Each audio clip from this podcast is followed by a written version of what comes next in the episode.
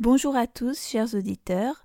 Un petit mot avant que l'épisode ne commence. Celui-ci a été enregistré avant le 13 mai 2019, c'est-à-dire avant la mort de Doris Day. Nous avons néanmoins choisi de diffuser l'épisode tel qu'il a été enregistré, sans le modifier. Bonne écoute.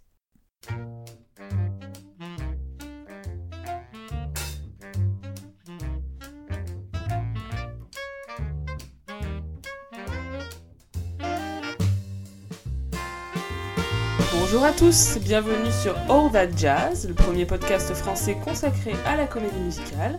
On revient cette fois avec un épisode carte blanche, et oui, dans lequel Fanny va nous parler de...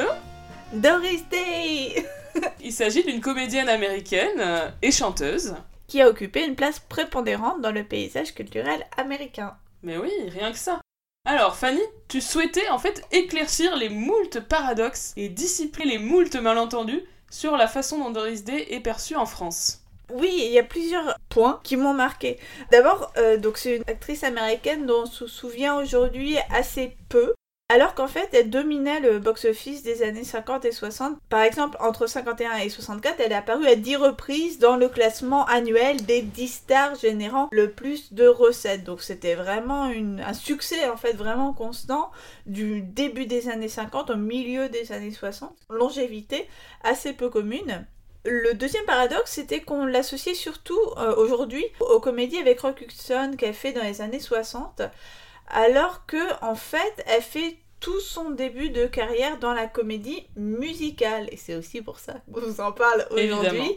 C'est que elle est avant tout en fait une chanteuse extrêmement populaire avant d'être une actrice. Dès la fin des années 40, elle est euh, surnommée la reine du jukebox. Et ses enregistrements de Sentimental Journey en 45, Secret Love en 53 ou encore que Sera Sera Whatever Will Be Will Be en 54 sont tous trois inscrits au Grammy Hall of Fame et ne sont que quelques-uns en fait des titres vendus à plus d'un million d'exemplaires. Et enfin, troisième paradoxe, c'était qu'elle a aujourd'hui plutôt une mauvaise image, notamment d'un point de vue des féministes. Euh, elle incarne la figure de la 40-year-old virgin, c'est-à-dire une femme euh, sans sexe, un modèle de docilité, de domesticité, dans ces comédies des années 60 qui sont considérées aujourd'hui comme ringardes. Oui, d'ailleurs, un exemple de cette euh, perception-là, on en a dans Grease, en fait, la comédie musicale. Mhm donc qui se déroule à la fin des années 50. Dans la chanson Look at Me, I'm Sandra Dee, le personnage de Rizzo, qui elle est un, plutôt un modèle de femme libérée, euh, mentionne Doris Day comme exemple de femme prude. Elle limite en disant I was not brought up that way. Watch it. Hey, I'm Doris Day.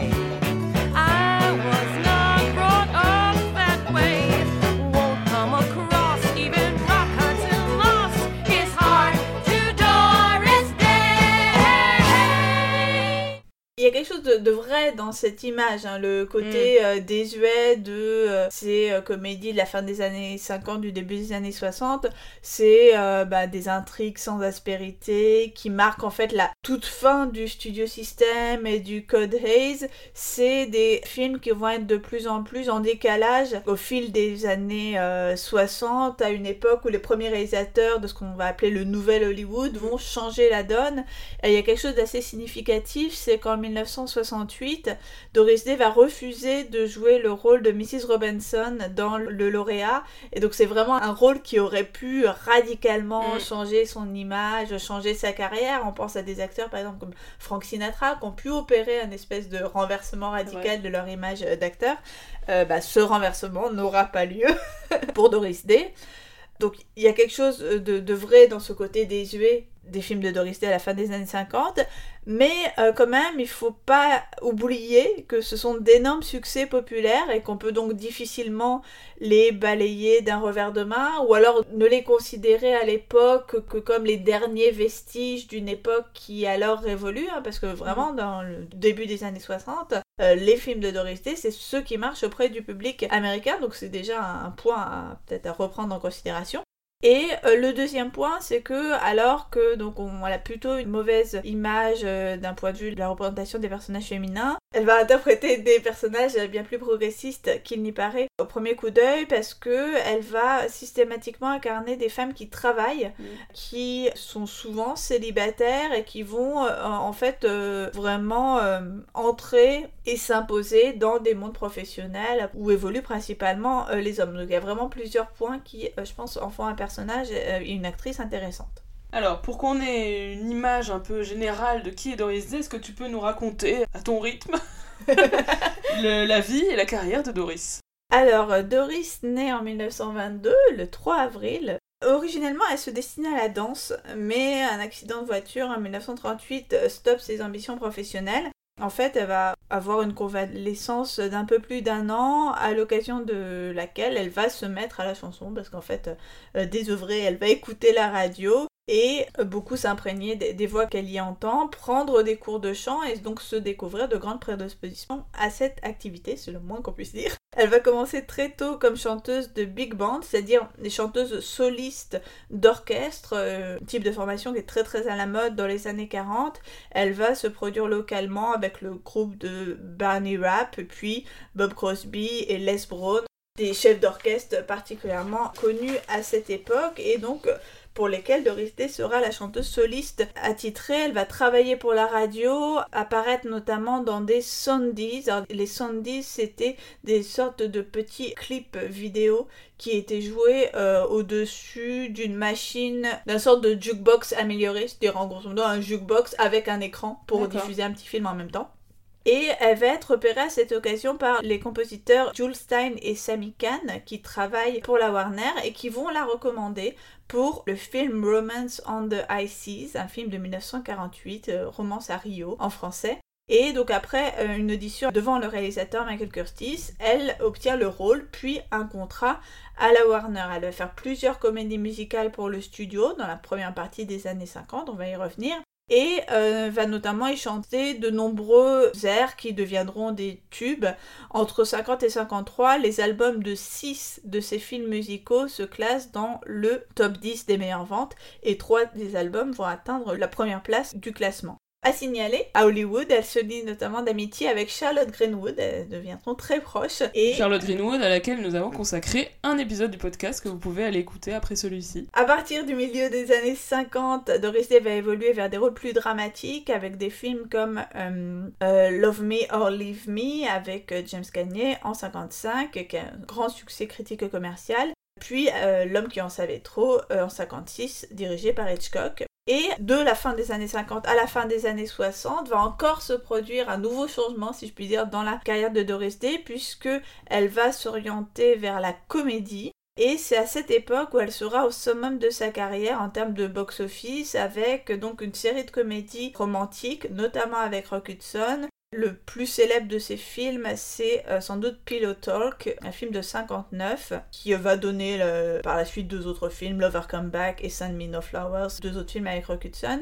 Alors ce qui est assez in- intéressant, c'est que finalement, au moment où elle va atteindre des sommets dans sa carrière, elle est assez âgée euh, en termes évidemment de standards hollywoodiens. Oui, tout est relatif. Elle a euh, voilà, une quarantaine d'années, mais c'est quand même euh, Mm. à souligner que dans les années 60, une actrice de plus de 40 ans peut jouer des premiers rôles romantiques, enfin voilà, des rôles où elle est au centre de l'intrigue romantique, donc ça m'a semblé intéressant. À la fin des années 60, euh, la mort de son mari manager, qui l'a en grande partie escroqué, enfin qui l'a plongé dans des dettes, va la conduire à se tourner un peu malgré elle vers la télévision. Et elle euh, fera le Doris Day Show. Enfin, elle avait déjà fait une ou deux saisons du Doris Day Show dans les années 50, mais elle va y revenir dans les années 70 pour des problèmes tout à fait euh, d'argent. Et euh, elle va prendre sa retraite euh, peu après. Euh, elle fait quelques apparitions au cours des années 80-90. Puis, donc aujourd'hui, elle vit toujours à Hollywood. Elle est très discrète. Bon, elle a 96 ans aujourd'hui. Donc voilà, elle, vit en retrait de, de la vie publique, comme on dit. Et d'ailleurs, c'est amusant parce qu'elle n'est pas la seule blonde Hitchcockienne à être encore vivante en fait. Par exemple, Eva Marie Saint, Tippi Hedren ou Vera Miles sont encore vivantes, donc très âgées. À croire que tourner avec Hitchcock, après, si on a survécu à ça, on peut, on peut survivre à tout.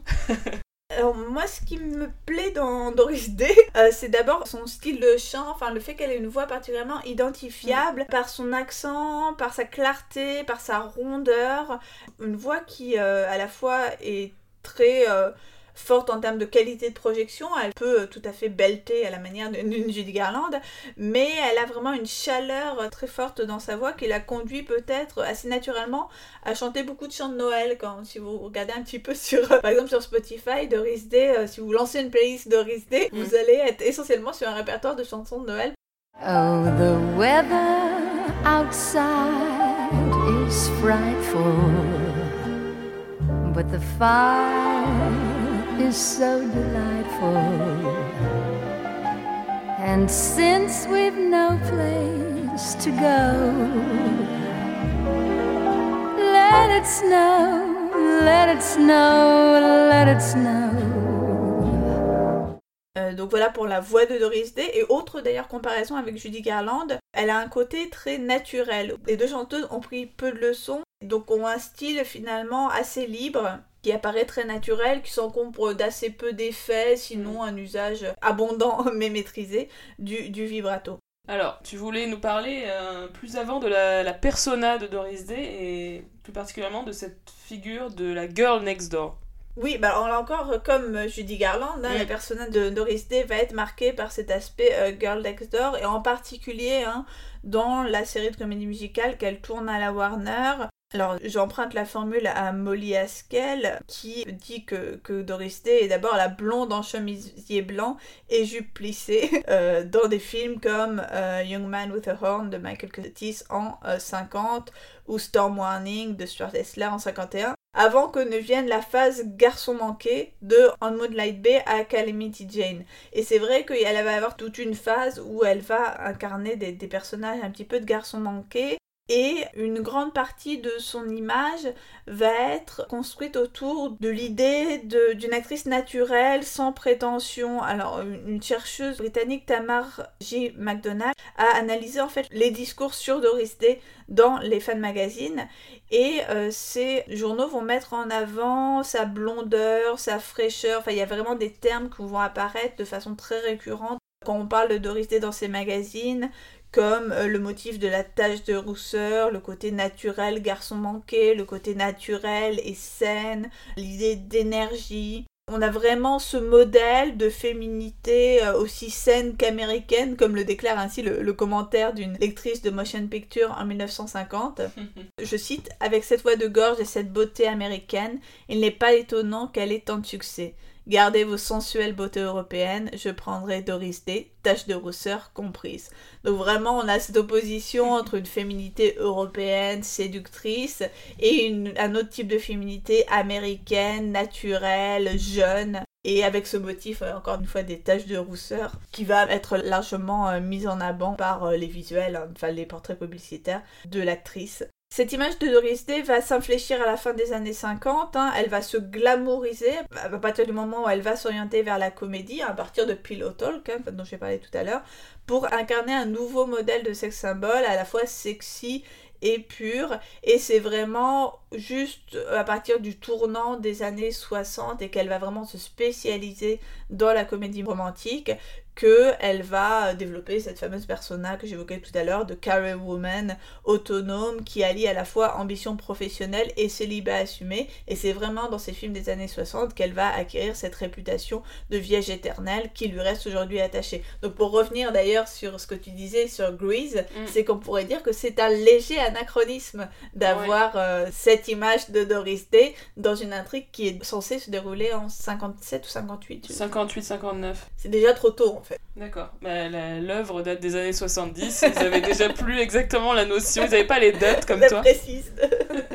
When the Broadway baby says goodnight, it's early in the morning. Manhattan babies don't sleep tight until the dawn.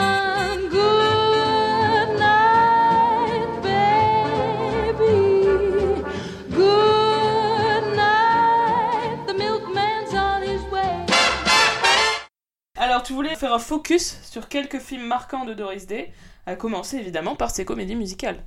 Oui, alors lorsqu'elle arrive à la Warner, c'est d'abord dans des comédies musicales qu'elle va jouer. Avec cette stratégie en fait d'un studio qui va chercher une star du disque et de la radio pour la faire jouer dans des comédies musicales et pour plus largement en faire très rapidement sa star maison de la comédie musicale, puisque bon, on sait que la MGM avait euh, sous contrat pratiquement toutes les grandes stars de la comédie musicale, Judy Garland, Gene Kelly, euh, euh, Fred Astaire à partir de, 48. Donc voilà, on avait d'autre part la Fox qui avait aussi son lot de pin-up blondes, les Betty Grape, les Alice Faye. Bah voilà, finalement la, Warner, à la fin des années 40, va voir dans une occasion de se positionner, tout simplement, sur le segment de la comédie musicale.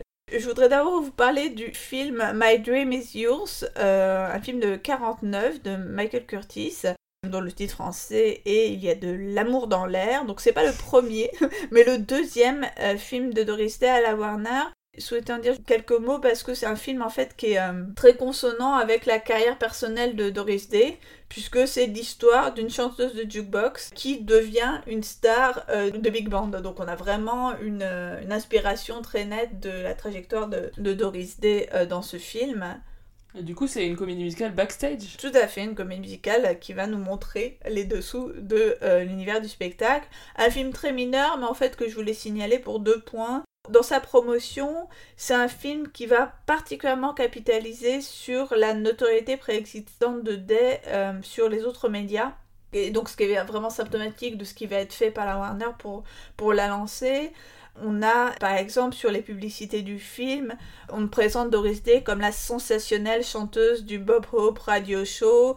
Dans les pressbooks qui sont envoyés aux exploitants pour faire la promotion du film, on fait mention des tournées que Doris Day a effectuées à l'occasion du fameux radio show. Euh, un autre point qui est important dans la promo du film, c'est aussi l'importance de l'industrie du disque. C'est vraiment mis en scène par le cinéma. Sur l'affiche de euh, Il y a de l'amour dans l'air, on va voir cet euh, aspect de sa carrière qui va être illustré par euh, les images de vinyle qui tournent. ça, c'est vraiment un motif récurrent dans les films musicaux de cette époque, mais aussi particulièrement associé à des, qu'on surnomme d'ailleurs sur cette même affiche comme la fille dont la voix fait tourner des millions de disques. Donc vraiment une insistance sur la notoriété préexistante de la star sur d'autres médias. Autre point pour lequel je voulais mentionner ce film, qui, bon, je le répète, est par ailleurs plutôt mauvais, c'est qu'on a une séquence animée où Doris Day et Jack Carson, donc autre comédien de la Warner avec euh, lequel elle sera euh,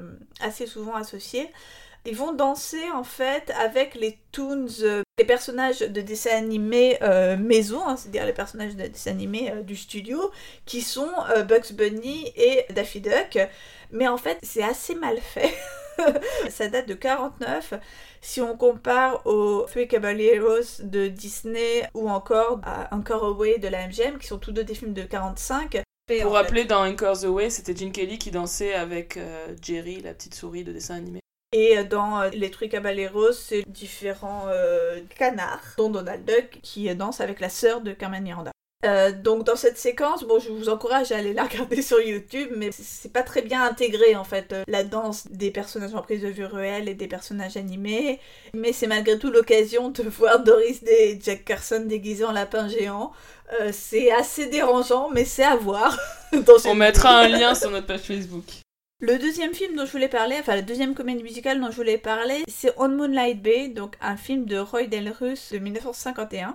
Alors euh, celui-là il est assez rigolo parce qu'en fait c'est une copie éhontée de Meet Me in St. Louis, donc le film de, de 44 de Minelli, au point où on retrouve même euh, l'acteur Léon Ames dans le rôle du père, donc mm. père de, de, Judy Garland à l'époque, père de Doris Day aujourd'hui. Ces deux films qui sont familiaux, nostalgiques, euh, parce que les deux se déroulent dans le passé. Hein. Meet Me in St. Louis, je le rappelle, se déroule en 1903, On Moonlight Bay en 1917 deux films qui sont adaptés de romans, deux films qui se déroulent dans l'Amérique des petites villes, où l'histoire va progresser au fil des saisons, des fêtes, et deux films qui mettent en avant la famille et dans lesquels les héroïnes vont s'amouracher du Boy Next Door. Et d'ailleurs, dans les deux films, on a un cas de ballade chantée par, euh, donc respectivement, Judy Garland puis euh, Doris Day pour ce Boy Next Door. C'était évidemment la chanson de Boy Next Door dans Meet Me Louis et dans le film de, 51 avec Doris Day, c'est Tell Me, Tell Me Why. Donc c'est vraiment un gros succès, ce, film euh, On Moonlight Bay, qui sera l'occasion de faire une suite deux années plus tard, en 53, un film qui s'appelle By the Light of the Silvery Moon, où en fait on retrouve les mêmes personnages et c'est simplement la suite des aventures de l'héroïne. Et dans ce film, on raconte l'histoire de euh, Marjorie, qui est un personnage de garçon manqué. On raconte la façon dont Marjorie va finalement un peu se, ranger ou en tout cas adopter euh, les codes de euh, la féminité hétéronormative, en tout cas se modeler au rôle qu'on attend d'elle. C'est euh, en fait un thème, donc la figure de garçon manqué largement associée à Doris Day au début des années 50, et ce thème plus précisément de la réassignation ou presque de la correction de la figure du garçon manqué c'est un cliché qu'on retrouve dans la troisième comédie musicale dont je voulais parler, qui est Calamity Jane, donc un film de David Butler de 1953. Là encore, c'est une réponse de Warner. Donc, dans, dans, mon récit, Warner apparaît comme un studio extrêmement opportuniste. Cette fois, c'est une réponse de la Warner au succès de Annie Get Your Gun, le film musical de la MGM euh, qui date de 1950. En tout cas, pour avoir vu les deux œuvres, car oui, j'ai vu quelques films de Doris Day, euh, c'est clair que c'est extrêmement proche, donc évidemment parce qu'on est dans une ambiance western. Sur le personnage, donc c'est des personnages de femmes indépendantes qui adoptent les codes traditionnels de la masculinité. Donc c'est deux figures historiques de l'Ouest américain, donc Calamity Jane d'un côté et puis euh, Annie Oakley dans Annie Gun. Mais ce personnage donc va malgré le fait qu'elle n'est pas tout à fait adaptée au code de genre, va finir par céder à l'appel du, mariage. Euh, on a aussi le trope euh, bien connu de comédie romantique qui est que le personnage féminin et le personnage masculin au début se, détestent et se disputent tout le temps et puis euh, ils finissent quand même par être amoureux. Il y a même en fait la chanson I Can Do Without You pour moi est un énorme rip-off de, de la chanson Anything You Can Do qui pour le coup est une chanson de comédie musicale très très connue sur une dispute entre le personnage féminin et le personnage masculin. Donc là encore, comme On Moonlight Bay, c'est quand même une copie un peu... Systématique. voilà. Oui, c'est un film qui raconte euh, la romance, hein, parce que c'est donc très romancé, euh, entre euh, et Bill Hickok, qui est incarné par Howard Keel, qui d'ailleurs incarnait aussi le, rôle masculin dans Annie Get Your Gun. Ah oui, vraiment. Et ça va raconter là encore en fait le problème de genre de Calamity et sa progressive transformation. Et ce qui est particulièrement intéressant dans ce film, c'est la façon dont Doris Day va utiliser sa voix pour figurer la transformation. Au début du film, elle aura une façon de, chanter que je qualifie souvent de, rocailleuse, en fait, enfin presque rauque en fait, où elle va avoir des accroches extrêmement euh, mm. dures, extrêmement euh, poussées, presque criées, tandis qu'à la fin du film, elle va davantage utiliser euh, la voix qu'on lui connaît, c'est-à-dire une voix extrêmement douce, extrêmement claire. C'est euh, vraiment une transformation vocale du personnage au cours du film. C'est particulièrement mis en exergue lors de la séquence d'ouverture avec le numéro euh, The Deadwood Stage où la voix de Calamity emplit tout le, plan traditionnel, si on peut dire, du western, donc de l'ouest américain euh, qui s'étend à perte de vue, mais qui là va être empli par euh, la voix du personnage de Calamity. Donc encore une fois, si on raisonne en termes genrés, hein, c'est une façon pour le personnage féminin de remplir l'espace et de s'imposer vocalement, d'autant que euh, à ce moment-là, euh, Calamity est en fait le messager qui arrive d'une autre ville pour porter les informations et euh, les, présents aussi, fait aussi coursier, d'une autre ville à Deadwood la transformation de Calamity est aussi euh, particulièrement prégnante dans un numéro qui s'appelle euh, Woman's Touch, un, numéro dont je voudrais parler un tout petit peu, qui est en fait le moment où Calamity va accueillir dans sa euh, cabine, enfin dans sa petite maison, le personnage de Cathy, qui est un personnage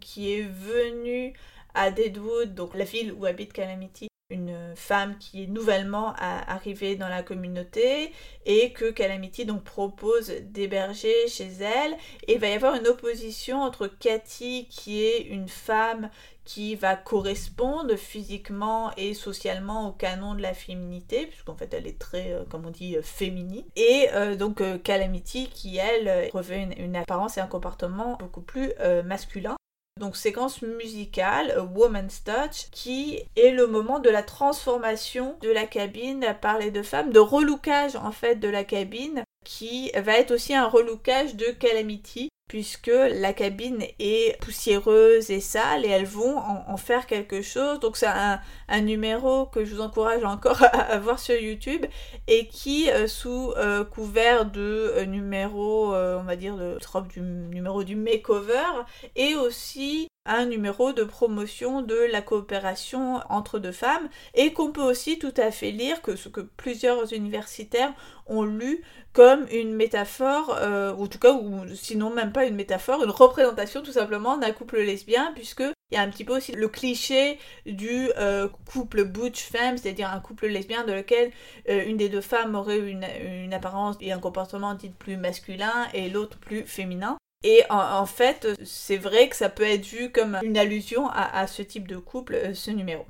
Et c'est d'ailleurs ce qui explique peut-être que la chanson Secret Love, donc qui est la chanson que chante Calamity à la fin du film pour exprimer son amour longtemps donc tenu secret pour euh, Billy Cock, Secret Love a à l'époque été comprise, en tout cas par la communauté lesbienne euh, donc des années 50, euh, hein, comme une métaphore du placard, puisque voilà littéralement l'amour tenu secret. Est-ce l'amour de Calamity pour Billy Cock ou plutôt l'amour que Calamity aurait pour Cathy? On pourrait parler des heures des interprétations lesbiennes de, Calamity Jane, hein, parce que c'est vraiment un film où ça s'y prête particulièrement bien, mm-hmm. tellement c'est évident. Mais euh, voilà, on se contente pour l'instant de signaler que A Secret Love a eu à l'époque l'Oscar de euh, la meilleure chanson de film.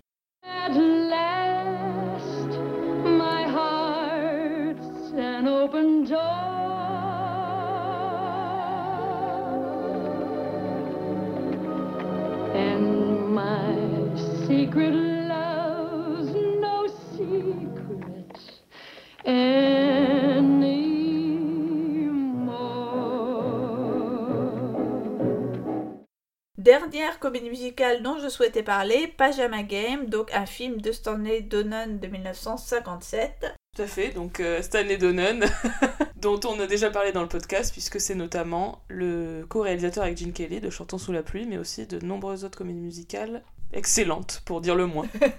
Il a co-réalisé le film avec George Abbott. C'est une adaptation de la version scénique de 54 qui était elle-même basée sur un roman de 53 qui s'appelait Seven and a Half Cents, un, roman de Richard Bissell. Donc c'est un livret de George Abbott et de Richard Bissell et des musiques et des paroles de Richard Adler et Jory Ross. L'histoire raconte les problèmes dans une usine de pyjama où les demandes des travailleurs pour euh, une augmentation de donc 7 cents 50 vont être ignorés et donc va se produire un mouvement de revendication sociale et en fait au milieu de cette épreuve va naître un amour entre Babe, la présidente du comité des réclamations, et Sid, le nouveau responsable de l'usine. La production originale de Broadway, dirigée par euh, George Abbott et Jerome Robbins, avait une chorégraphie de Bob Fosse avec une distribution euh, originale qui comprenait notamment John Raitt, Janice Page. Janice Page, euh, dont on a parlé dans l'épisode sur la Belle de Moscou, bien sûr, puisqu'elle jouait dans le film le personnage de Peggy.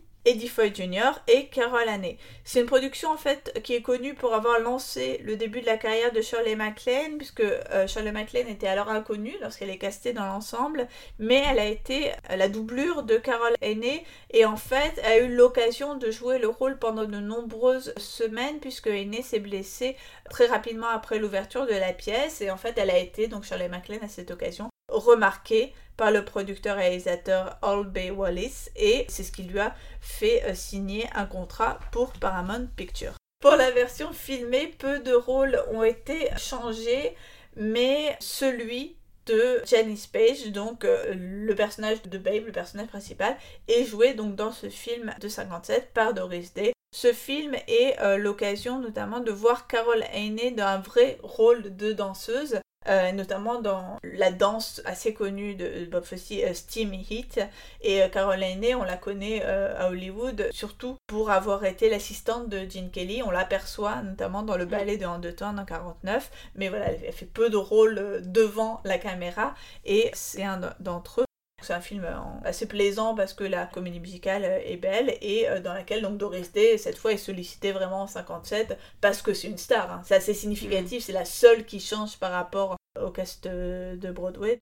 Ce qui est d'ailleurs, je pense, une des dernières comédies musicales euh, filmées dans laquelle elle, joue, euh, puisque à cette époque-là, comme je le disais, elle a plutôt évolué vers un, un autre type de registre. Alors justement, tu voulais nous parler euh, d'autres euh, films dans lesquels Doris Day a joué, qui ne sont pas des comédies musicales, mais néanmoins dans lesquels euh, le fait qu'elle soit une chanteuse a une importance. Oui, alors je voulais parler très rapidement de L'homme qui en savait trop, donc un film de 56 qui est en fait le remake américain d'une première version britannique de 34 qui était déjà réalisée par Alfred Hitchcock. C'est un thriller donc dans lequel James Stewart et Doris Day incarnent un couple qui est en vacances au Maroc avec leur jeune fils, couple qui va se retrouver donc bien malgré eux impliqué dans une tentative d'assassinat d'un diplomate britannique. Ce film est intéressant par rapport à la carrière de Doris Day parce qu'en fait c'est euh, un film dans lequel la puissance de sa voix va être mise au service de l'intrigue puisque ça va permettre à son personnage de retrouver euh, son fils. Alors je, je vous dis pas à quel moment et comment pour pas ruiner le film si jamais vous ne l'avez pas vu. Mais sachez que c'est dans ce film qu'elle chante la chanson devenue mythique Que sera sera whatever will be will be une chanson qui a remporté euh, l'Oscar et qui est devenue le plus grand succès de la carrière de Doris Day et qu'elle chantera d'ailleurs également dans deux autres films des Ah années oui. 60. Please Don't Eat the Daisies de Charles Walters, puis The Glass Bottom Boat de Frank Tashlin. Donc euh, c'est marrant que c'est une chanson que, d'ailleurs qu'au début elle ne voulait pas chanter car elle l'a trouvée trop juvénile, enfin trop puérile, mais qui va finalement la marquer sa Devenir son carrière. tube. euh, Comme souvent, j'ai l'impression. K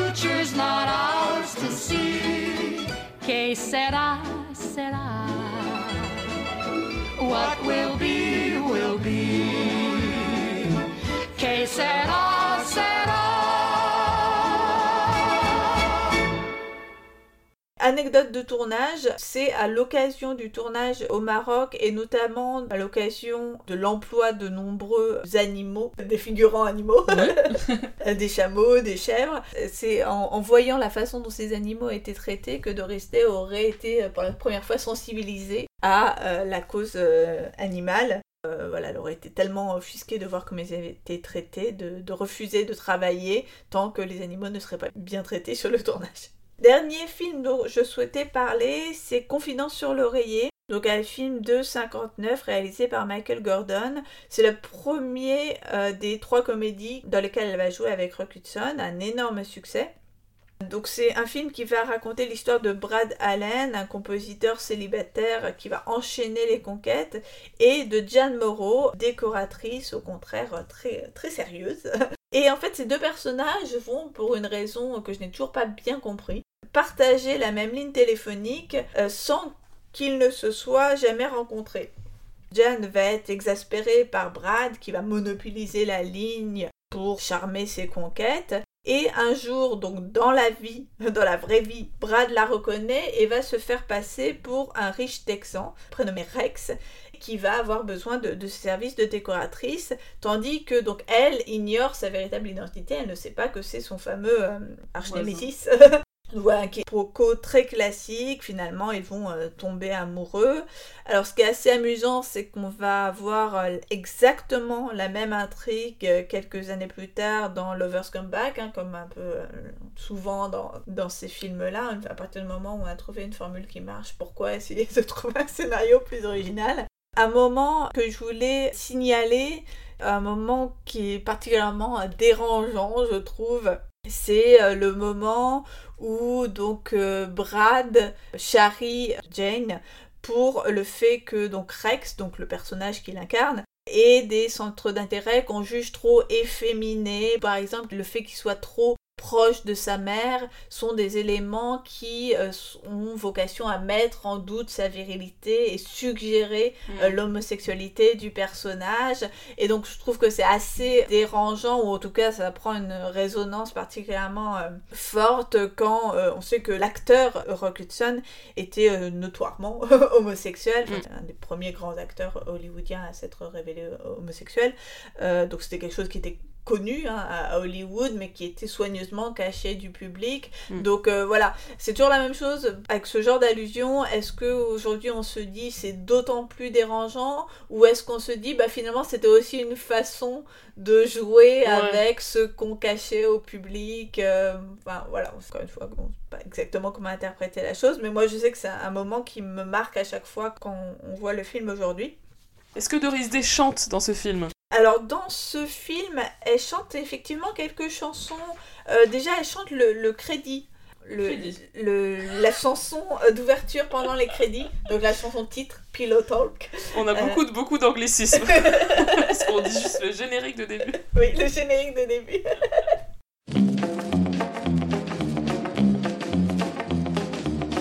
Pillow talk,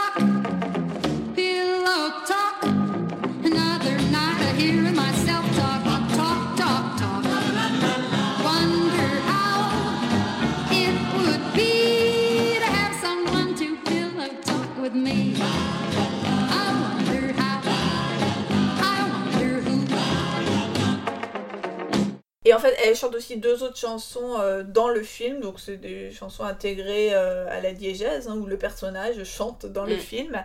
Et euh, le fait de chanter le générique d'ouverture, c'est quelque chose qu'on retrouvera dans quelques autres films des années 60, euh, notamment dans le troisième comédie qu'elle fait avec Rock Hudson, Send Me No Flowers. Donc euh, c'est marrant de voir que finalement la partie musicale de l'image de Doris Day ne l'a pas totalement quittée tout au long de sa carrière, même lorsqu'elle ne joue plus dans des films musicaux. Alors ce que j'ai euh, oublié de mentionner, ce que je mentionnerai pour conclure, c'est que évidemment la carrière de chanteuse de Doris Day s'est épanouie tout au long de sa vie en parallèle de son activité d'actrice, c'est-à-dire que en même temps qu'elle faisait des films, elle a continué à enregistrer des disques, ce qui est assez rare en fait pour une artiste de vraiment combiner les deux euh, sur toute la durée de sa carrière, parce qu'on a souvent le cas d'actrices chanteuses importées à Hollywood, mais euh, Doris Day est un exemple assez rare de femme qui a mené finalement les deux carrières de front ju- jusqu'à la, la fin de sa carrière. Quelle femme. Quelle femme En résumé, Doris Day, quelle femme Merci beaucoup Fanny pour cette présentation qui j'espère euh, aura intéressé nos, nos auditeurs et leur a donné envie de découvrir la, Les la différents carrière. aspects de la Exactement. la carrière fournie de Doris Day. Merci beaucoup de nous avoir écoutés. N'hésitez pas, si cet euh, épisode vous a plu, à lui mettre une note mirobolante sur euh, iTunes, à lui mettre tout plein d'étoiles, à partager l'épisode euh, autour de vous et euh, à commenter également si vous avez des remarques, des questions, des Tout ce que vous voulez. tout ce que vous voulez. On est ouverte au, dialogue et à la communication. Euh, bah, on vous remercie une fois plus et euh, à très bientôt pour un nouvel épisode de All That Jazz. à bientôt.